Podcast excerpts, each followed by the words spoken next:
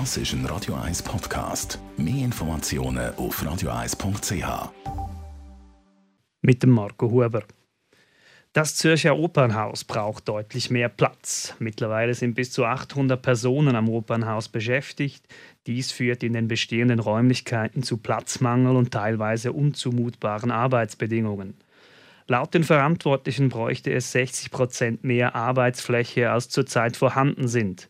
Deshalb soll nun mit einer Aufstockung Deshalb soll nun mit einer Aufstockung des bestehenden Erweiterungsbaus aus den 80er Jahren oder einem Neubau die Zukunft des Opernhauses sichergestellt werden, erklärt Opernhaus-Verwaltungsratspräsident Markus Notter.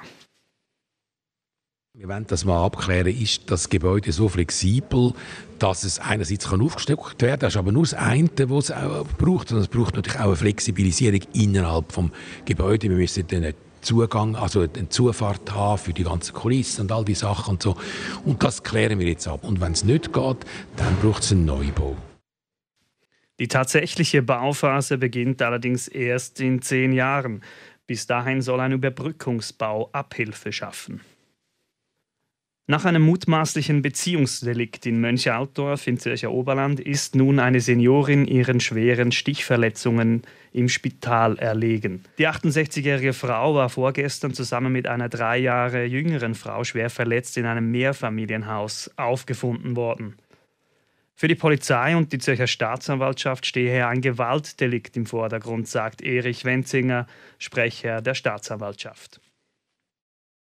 Nach dem derzeitigen Erkenntnisstand hat die 68-jährige Frau die um drei Jahre jüngere Frau mit einem Messer verletzt und hat sich dann anschließend ebenfalls mit einem Messer selber Verletzungen zugefügt. Die mutmaßliche Täterin ist nach der Tat vorläufig festgenommen worden und aufgrund von ihrer schweren Verletzung ins Universitätsspital Zürich eingeliefert worden. Die letzte Nacht ist dann die 68-jährige mutmaßliche Täterin im Unispital Zürich verstorben.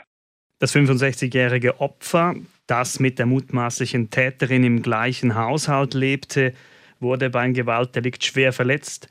Sie befindet sich nach wie vor in Spitalpflege. Im Zürcher Schulhaus Hirschengraben ist heute Vormittag Feuer ausgebrochen. Mittlerweile ist jedoch die Brandursache bekannt. Nach Angaben von Schutz und Rettung Zürich ist das Feuer in einem Raum ausgebrochen, in dem Papier gelagert wurde. 286 Schülerinnen und Schüler sowie Lehrpersonen mussten evakuiert werden. Das Feuer konnte jedoch rasch gelöscht werden, verletzt wurde niemand. Das Phantom hinter einem der größten Geheimdienstskandale in den Vereinigten Staaten scheint entlarvt. Die Washington Post berichtet, dass es sich beim Urheber des massiven Datenlecks, der sogenannten Pentagon Leaks, um einen Mitarbeiter einer US-Militärbasis handeln soll. Unter dem Kürzel OG soll der junge Mann Abschriften der streng geheimen Dokumente in einer Chatgruppe geteilt haben, deren Mitglieder sich regelmäßig über Waffen und militärische Ausrüstung austauschten. Viel mehr ist zu diesem mutmaßlichen Maulwurf noch nicht bekannt, auch nicht, wo sich dieser zurzeit aufhält und wie der aktuelle Stand der Ermittlungen gegen ihn ist. Das ist ein Radio 1 Podcast. Mehr Informationen auf radio1.ch.